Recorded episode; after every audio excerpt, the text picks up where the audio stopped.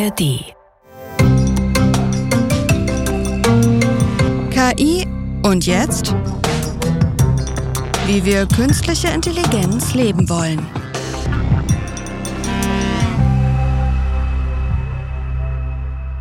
Hallo, herzlich willkommen zu einer neuen Folge KI und jetzt, wie wir künstliche Intelligenz leben wollen, mit dem Wissenschaftler Aljoscha Burchardt.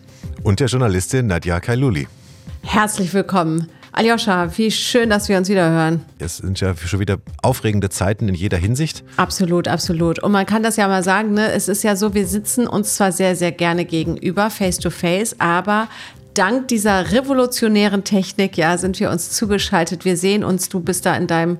Wo bist du da eigentlich? Na, in meinem äh, selbstgebauten, schalloptimierten äh, Tonstudio. Keller, genau. Ja, man möchte dich da am liebsten rausholen, ja. Und knuddeln, das ist ja, verstehe ich. Genau, ja. Und ich sitze hier in meiner Küche und ich habe es gerade gesagt, ja, diese revolutionäre Erfindung, ja, dass man hier an sein, in seiner Küche sitzen kann und mit seinem Kollegen im Keller podcasten kann. Ja, heute wollen wir uns der Frage widmen, ist denn KI jetzt eine Revolution oder ist das nur ein More of the Same im technischen Bereich? Darum soll es uns heute gehen. Und damit zum KI-Fall der Woche. Regierungen wollen KI fördern und sie in öffentliche Dienste integrieren. Sie wollen KI zum Wohle der Allgemeinheit einsetzen. Das Beratungsunternehmen Oxford Insights hat nun den Government AI Readiness Index erstellt. Dieser Index liefert den Regierungen wertvolle Erkenntnisse für eine effektive und verantwortungsvolle KI-Integration. Und der Index ist für jede und jeden verständlich, denn es gibt eine interaktive Karte. Diese ermöglicht, Daten über Länder, Regionen und Einkommensgruppen hinweg zu vergleichen. Tja, Nadja, der KI äh. Jetzt muss ich erstmal durchatmen. So als Wissenschaftler kommt jetzt erstmal so ein kleines Uff. Was haben die hier gemacht? Also dieses Institut hat offensichtlich international vorhandene Studien und Rankings genommen, wo zum Beispiel die Frage geklärt wird, gibt es Rechenzentren, ähm, gibt es äh, Strategien für den Datenschutz und ähnliches. Da gibt es ja internationale Rankings. Wo steht Deutschland, wo steht die USA, wo steht China, wo steht Israel? Und die haben diese ganzen Rankings zusammengepackt, die alle irgendwie locker thematisch mit KI zu tun haben könnten, haben die dann so ein bisschen gruppiert. Was sind die technischen Voraussetzungen, was sind die menschlichen, was sind die regierungsbezogenen Voraussetzungen und haben dann eben so ein Gesamtranking gemacht. Wo stehen die Länder äh, in Bezug darauf, dass man jetzt eben mit KI was machen könnte? Und unter anderem äh, haben sie zum Beispiel auch geschaut, gibt es eine offizielle KI-Strategie in dem jeweiligen Land? Und jetzt kannst du Länder vergleichen. Ja, du kannst zwei Länder anklicken und du kriegst dann in diesen verschiedenen Kategorien Werte und kannst eben gucken, wo steht jetzt Deutschland im Vergleich zu, zu anderen Ländern. Äh, und ich habe mir jetzt einfach mal ein Land rausgepickt, äh, und zwar nicht wegen der politischen Lage, sondern tatsächlich, weil dort eben viel KI entwickelt wird und das ist Israel. Ja, und würde deshalb erwarten, dass die sozusagen die KI-Entwicklung ähm, in Israel wahrscheinlich sogar noch ein bisschen stärker ist als in Deutschland. Ja, und war dann etwas erstaunt, dass zum Beispiel bei der Frage, ob es äh, eine Vision für KI gibt, war bei Israel null und bei Deutschland fast 100 Prozent. Und das liegt wahrscheinlich daran, dass Deutschland eben irgendwann sich im Jahr 2018 mal eine KI-Strategie offiziell gegeben hat und Israel möglicherweise nicht. Und dann kommen solche Werte zustande. Und da bin ich mir jetzt nicht so sicher, ob das so, so hilfreich ist, um zu sagen, ob das Land jetzt eine Vision für KI hat. Naja, wir können aber vielleicht mal festhalten, dass Deutschland zu den Ländern gehört, die auch sehr gerne sehr, sehr viel über KI sprechen. Man hat ja das Gefühl, es ist ein Dauerbrenner, ja. Jederzeit wird über KI gesprochen. Aber es wird natürlich auch so vermittelt, seitdem auch wir Medien, ja, wir Journalistinnen und Journalisten darüber sprechen, dass KI jetzt so das neueste Ding ist. Da muss man ja aufpassen. Das ist ja kein revolutionärer Clou gewesen, sondern die künstliche Intelligenz ist ja nun mal länger schon in unserer Gesellschaft aktiv, schon seit Jahrzehnten. Die Frage ist nur, inwieweit kann die KI unterstützen, was Revolutionäres auf die Bahn zu bringen. Zum Beispiel nehmen wir jetzt mal diese große Spinnerei des selbstfahrenden Autos. Ja, ich weiß noch, als ich ein Kind war, da hat man da wirklich noch, boah, stell dir mal vor, du sitzt im Auto und das fährt alleine. Ja, da gab es noch so Zeichentrickfilme, wo das wirklich dann äh, funktioniert hat oder Science-Fiction-Filme und so. Aber das Ding ist, dass ja nicht seit gestern das selbstfahrende Auto tatsächlich schon auf Messen vorgestellt wird, sondern ja schon seit Jahren.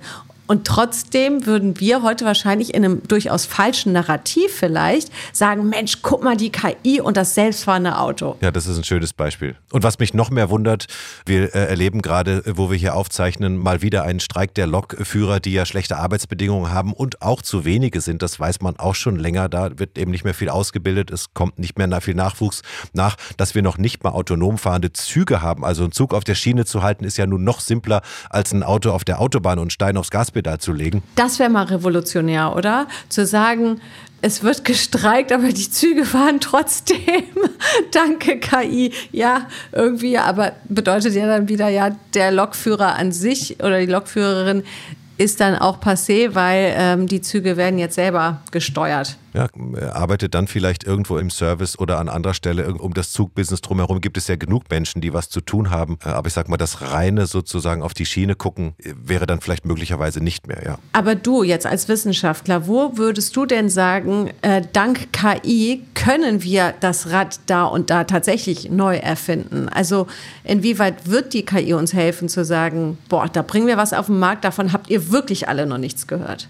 Ich sehe eher eine Phase jetzt der Fleißarbeit, ganz ehrlich, kommen, das eben in die verschiedensten Berufe, in die verschiedensten Sparten reinzubringen, wirklich äh, durchzudeklinieren, wo hilft es uns, wie kriegen, stellen wir sicher, dass der Output auch stimmt und dass wir Menschen noch weiterhin Freude an dem Spaß und an den Prozessen haben. Ich wäre eigentlich lieber als Wissenschaftler zu sagen, wir machen jetzt mal eine Phase, wo wir das, was schon da ist, so integrieren, dass es uns wirklich hilft. Und wir haben schon öfter darüber gesprochen, auch fehlende Arbeits- und Fachkräfte äh, auszugleichen. Leute helfen vielleicht ihr, ihr Bildungsniveau zu verbessern, indem Schülerinnen und Schülern geholfen wird und so weiter. Das wäre eigentlich mein Wunsch, mehr als jetzt Avantgarde zu gucken. Und das wäre vielleicht schon eine Revolution, dass wir Menschen uns helfen lassen, da wo wir es halt brauchen und, und unsere Prozesse nochmal uns neu angucken. Also insofern.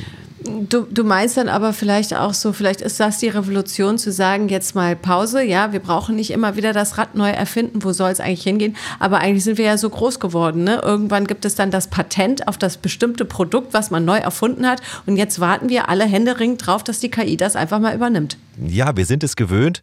Typischerweise kommt irgendeine neue Technologie, ein neues Verfahren, ein neues Gerät und dann äh, überlegen wir uns, und wofür kann man es brauchen. Ja, dann kommt ein Auto und dann kommt ein Radio und dann kommt ein Videorekorder und dann kommt, was weiß ich, ein Rasenmäherroboter und dann wird der Bedarf geweckt und wir äh, äh, stellen unsere Prozesse um. Und jetzt würde ich eben auch sagen, lass uns doch mal umdrehen, lass uns doch mal erstmal gucken, wo brauchen wir denn Hilfe? Wo kommen wir denn nicht weiter? Wo machen wir denn nervige Arbeit? Wo, äh, wo hakt's denn? So rum mal ranzugehen, ist vielleicht in dem Sinne wirklich eine Revolution zu sagen, ey, das ist mal Technik, die sich uns anpasst und nicht wir, die sich der Technik anpassen. Ich finde, besser hätte man jetzt nicht den Cliffhanger drehen können, um zu sagen, bei uns ist heute die Informatikerin und Hochschullehrerin der Albert-Ludwigs-Universität Freiburg zu Gast, Hanna Bast. Grüß dich. Hallo. Hallo, Hanna. Hi.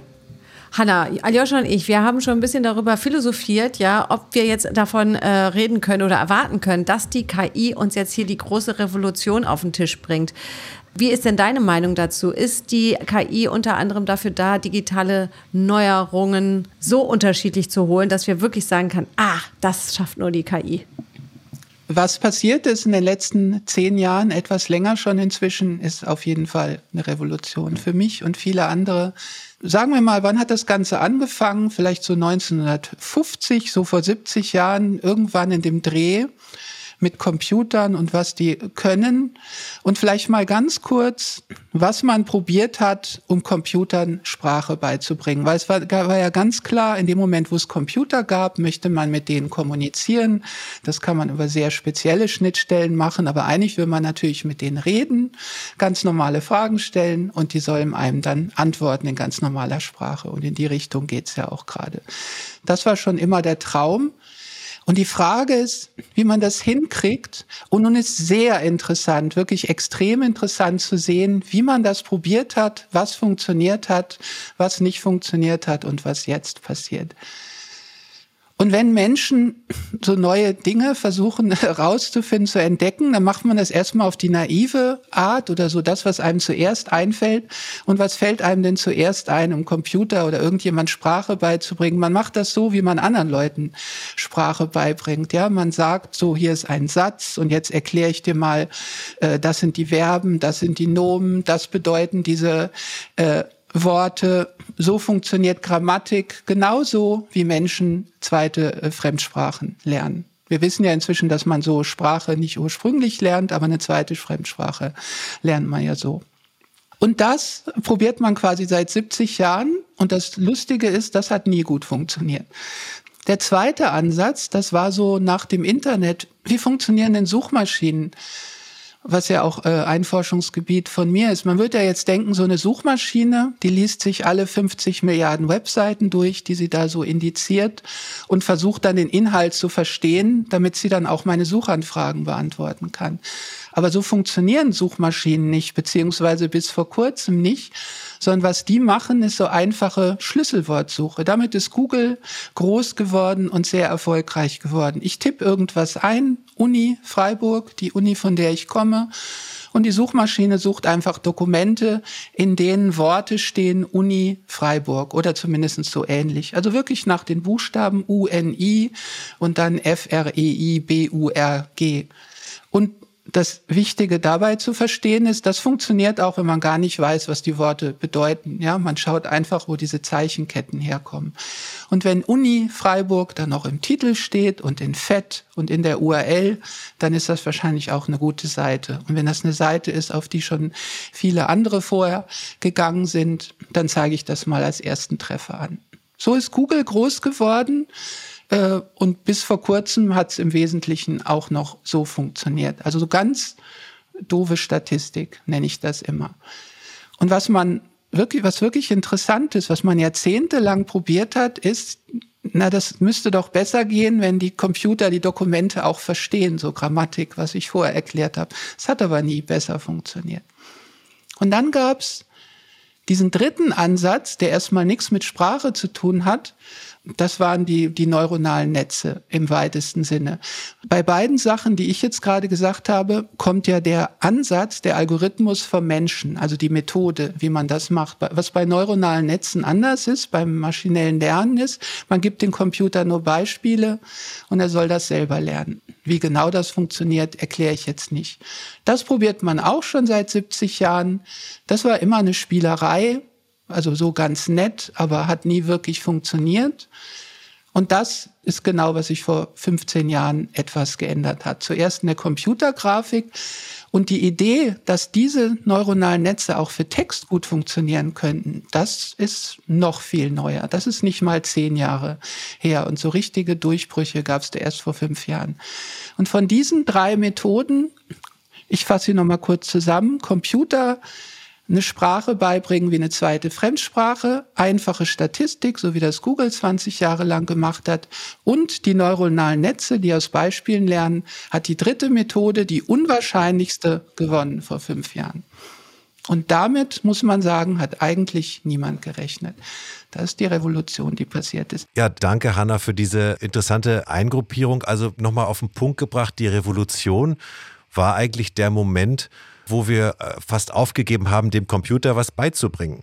Ja, wir hatten vorher versucht, ihm äh, die Sachen genau zu erklären, die er machen soll, irgendwie Grammatik anzuwenden bei Sprache, das hat nicht funktioniert. Dann haben wir ihm gesagt, naja gut, dann guckst du halt nach Stichwörtern und Schlagwörtern, reicht aber nicht für ein volles Sprachverstehen, zum Beispiel um Texte zu übersetzen. Und dann hat man gesagt, na gut, dann guck dir einfach wirklich nur noch übersetzte Texte und Seiten an und dann kannst du es. Das heißt, wir haben eigentlich einen Kontrollverlust als Wissenschaftler erlitten, oder? Ja, so könnte man das nennen. Also um einen wichtigen Aspekt, du hast es gerade implizit gesagt, nochmal zu betonen, die anderen beiden Sachen, also die Stichwortsuche hat ja ganz gut funktioniert für so eine Suchmaschine, aber da war so eine Schallmauer, ne?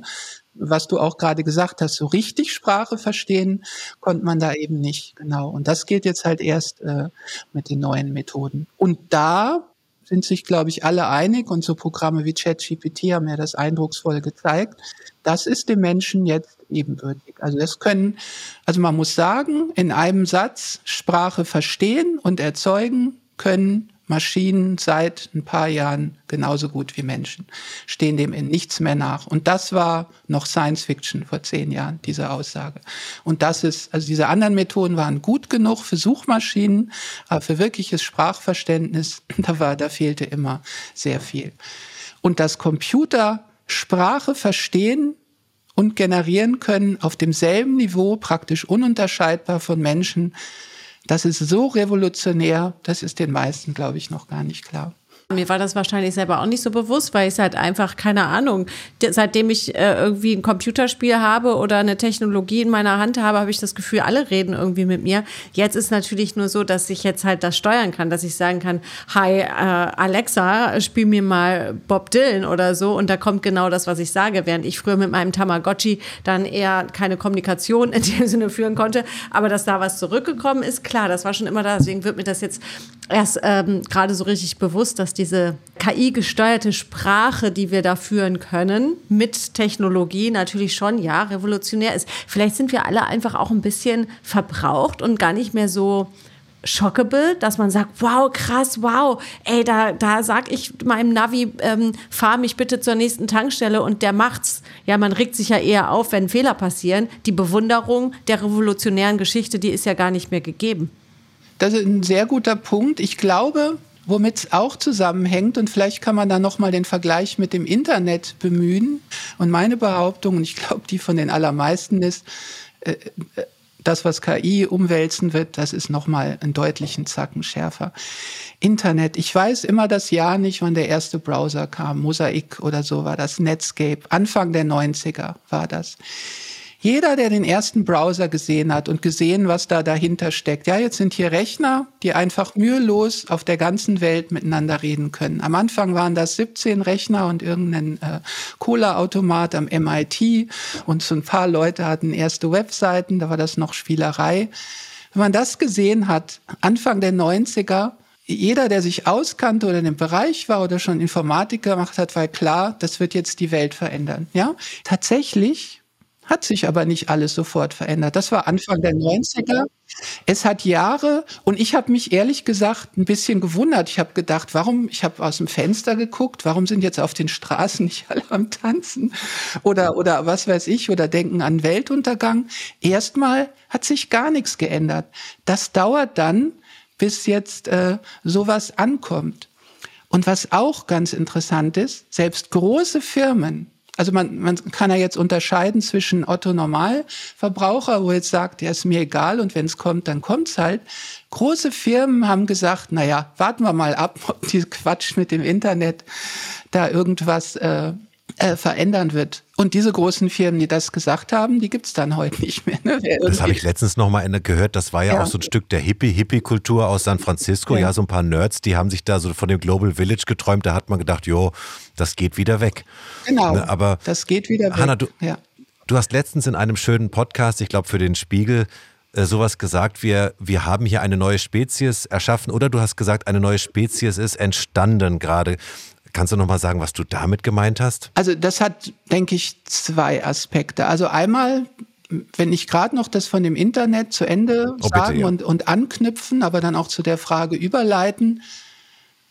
Das Internet hat ja einfach viel verändert, weil es einfach einen neuen Modus in die Welt gebracht hat, nämlich diese eins zu eins Interaktion, äh, egal von welchen Rechnern auf der Welt. Nochmal ganz anschaulich, irgendwann einen Brief schicken und die Antwort kommt zurück, drei Tage, eine Nachricht schicken, die Antwort kommt zurück, eine Sekunde. Das verändert natürlich alles. Ne? Und einfach durch eine, einfach durch eine Technologie. Und diesen Aspekt hat man jetzt natürlich bei KI auch dadurch, dass KI einfach äh, Sprache beherrscht. Kann sie, Sprache ist das universelle Kommunikationsmittel zwischen Menschen. Das heißt, überall, wo ich bisher Menschen brauchte, weil einfach unsere ganze Welt ist auf Sprache ausgerichtet, so reden Menschen miteinander. Überall, wo ich bisher Menschen gebraucht habe, ist jetzt die Frage, kann das nicht genauso gut oder besser ein Computer machen? Also genauso wie früher Brief schicken drei Tage, jetzt eins zu eins Kommunikation von irgend zwei Punkten auf der Welt eine Sekunde. Revolution ist jetzt Sprache brauche ich zwei Menschen, jetzt kann das genauso gut eine Maschine sein. Das ist ein rein technologischer Aspekt, der sehr viel verändern wird. Und, und was wichtig ist bei solchen Transformationen, das ist ja nicht ein Thema. Wir reden jetzt nicht von Wettervorhersage oder jeder Bereich ist davon betroffen. In jedem Bereich hat man äh, Kommunikation und Sprache. Überall kann ich jetzt überlegen, ob das nicht eine Maschine besser kann. Und das mit der Spezies, der zweite Aspekt, den du gerade ansprichst, das ist, denke ich, die nächste Stufe, die aber natürlich auch sich gerade schon entwickelt. Was sicher die nächsten zehn Jahre erstmal passieren wird, ist, dass das einfach sehr mächtige Assistenten werden. Wo ich früher vielleicht noch jemanden Mensch hatte, der den Artikel geschrieben wird, dann macht das jetzt halt eine Maschine. Die kann das schneller, besser, kostengünstiger. Oder wirklich im Sinne von einem Assistent, äh, Assistentin, die mich halt bei irgendwas unterstützt. Ich kann jetzt viel effizienter programmieren. Da könnte man tausend Beispiele geben. Das ist das, was jetzt erstmal passieren wird. Und das wird dauern. Es gibt diese unglaubliche Trägheit in der Welt, bis das jetzt mal überall ankommt, wie beim Internet. Das wird so zehn Jahre dauern, bis mal überall auch nicht überall, das wird noch viel länger dauern. Na, das könnte doch eine Maschine viel besser machen und dann macht's jetzt auch eine Maschine. Für Menschen gibt's dann andere Aufgaben. Der nächste Schritt, den du jetzt ansprichst, ist, naja, wenn man Sprache beherrscht, verstehen kann und äh, generieren, dann ist ja der Weg zu einem Agenten auch nicht mehr weit, dass ich einfach selbst tätig äh, werden kann. Das ist sicher nicht, was jetzt als erstes passiert. Ja, man wird die sehr kontrolliert einsetzen und genau, äh, man muss sich ja nur mal ChatGPT vorstellen. ChatGPT ist jetzt ja nicht in diesem Moment, wo wir reden, in der Welt unterwegs und macht lauter Sachen, sondern ChatGPT ist da und wenn ich es aufrufe und eine Frage stelle, dann antwortet es mir und wenn ich es nicht frage, macht es nicht. Dann klappst du den Computer zu. Ja, genau. Dann glaube ich, also der Computer ist von sich aus nicht tätig. Er ist kein Agent. Aber es spricht natürlich nichts dagegen, solche Systeme dazu zu machen. Und das probiert man so spielzeugweise natürlich auch noch. Und das wird natürlich klar die nächste Stufe sein, aber da reden wir über etwas fernere Zukunft, dass sie halt einfach mit diesen neuen Fähigkeiten, insbesondere Kommunikationsfähigkeiten, selber tätig werden in der Welt. Also man probiert das gerade schon, alles noch Spielerei.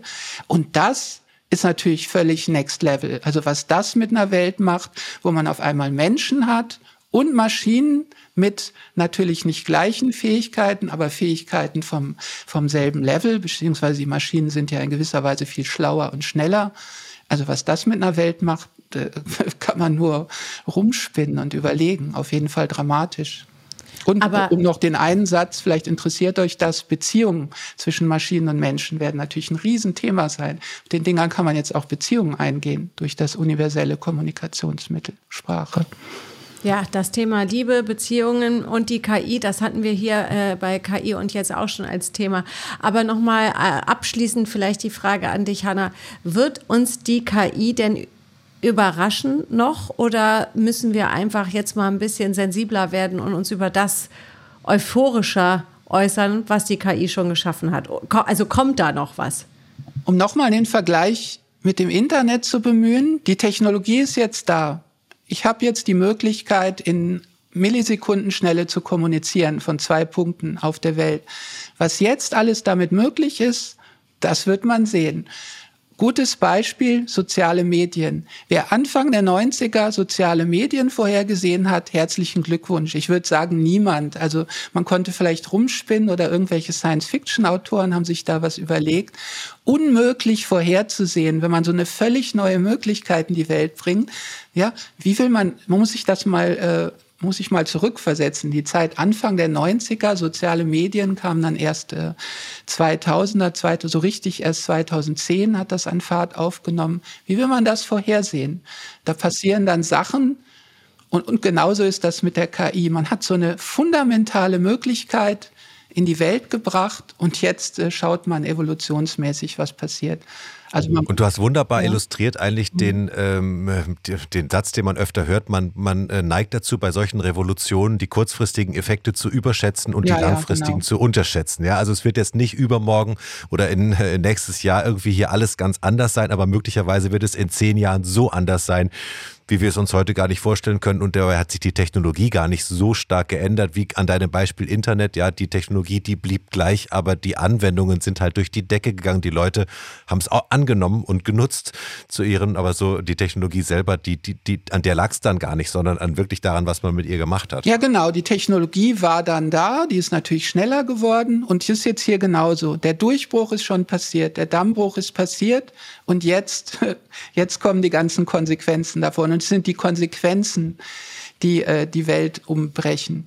Es ist ein bisschen, um noch mal ein ganz archaisches Beispiel zu nehmen, das Feuer wurde erfunden, ja? So. Und jetzt verändert sich die ganze Welt. Ich brauche jetzt nicht Feuer 2.0 Erfindung. Ja, es, das braucht man jetzt nicht mehr. Das Feuer ist schon da. Was kann man alles mit Feuer machen? Jetzt passieren äh, 10.000 Jahre Entwicklung, was man alles mit Feuer machen kann und was das verändert. Man, braucht jetzt nicht noch Feuer 2.0. Es ist schon alles passiert. Technologisch ist der Dammbruch passiert, der Durchbruch. Und jetzt gibt's, jetzt, jetzt passieren tausend Sachen. Na, da sind wir mal gespannt, was da alles noch auf uns zukommt. Hanna Bast, vielen, vielen Dank, dass du heute unser Gast warst. Ja, gerne. Danke, Hanna. Ich glaube, wir sind halt einfach zu abgefuckt. Ja, wir können das gar nicht mehr so als Anerkennung sehen und sagen, wow, krass, guck mal, wir kommunizieren jetzt so innerhalb nee. von Sekunden irgendwo hin. Und weißt du, woran das liegt? Ja. Weil ihr ja immer diese ganzen Science-Fiction-Filme, die ich nicht kenne, geguckt habt in den 80er, 90er Jahren. Da, sind, da ist das ja alles immer schon gewesen, was ChatGPT heute kann. Und dann denkt man, ja, so, so what? Ja, kenne ich ja schon aus dem Film. Jetzt kann ich es halt selber bedienen. Ja, genau so ist es.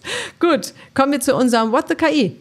Ja, kommen wir zu dem What the KI dieser Woche. Und zwar ging es heute um eine KI-basierte Entführung, die dann aber zum Glück schiefgelaufen ist. Ja, da hat nämlich ein Typ sich gedacht, ah, ich äh, betrüge jetzt mal jemanden und äh, mache da ein Voice-Cloning und gebe mich als ein Mädchen aus, ja, und sage, Mama, Mama, Hilfe, ich wurde entführt, die brauchen Geld, sonst komme ich hier nicht raus. Aber die Mutter am Telefon, die konnte nämlich ganz genau hören, nee, Moment mal, da stimmt was nicht. Das ist nicht meine Tochter, das ist ein Computer. Und dann hat sie den Typen vor Gericht gebracht. Und wegen dieses Betrugs verklagt und insofern ist ist es dann Gott sei Dank nochmal gut gegangen. Ja, aber das ist doch gut, dass man merkt, dass die Sensibilität in der Gesellschaft schon da ist, dass man weiß, ah, irgendwas klingt da komisch, ja, und nicht sofort die, ich meine, stell dir mal vor, dich, du bist ja Vater, ne? Oh, Wahnsinn. Da ruft dich jemand ja. an und sagt, hier, äh, Aljoscha, wir haben deine Tochter.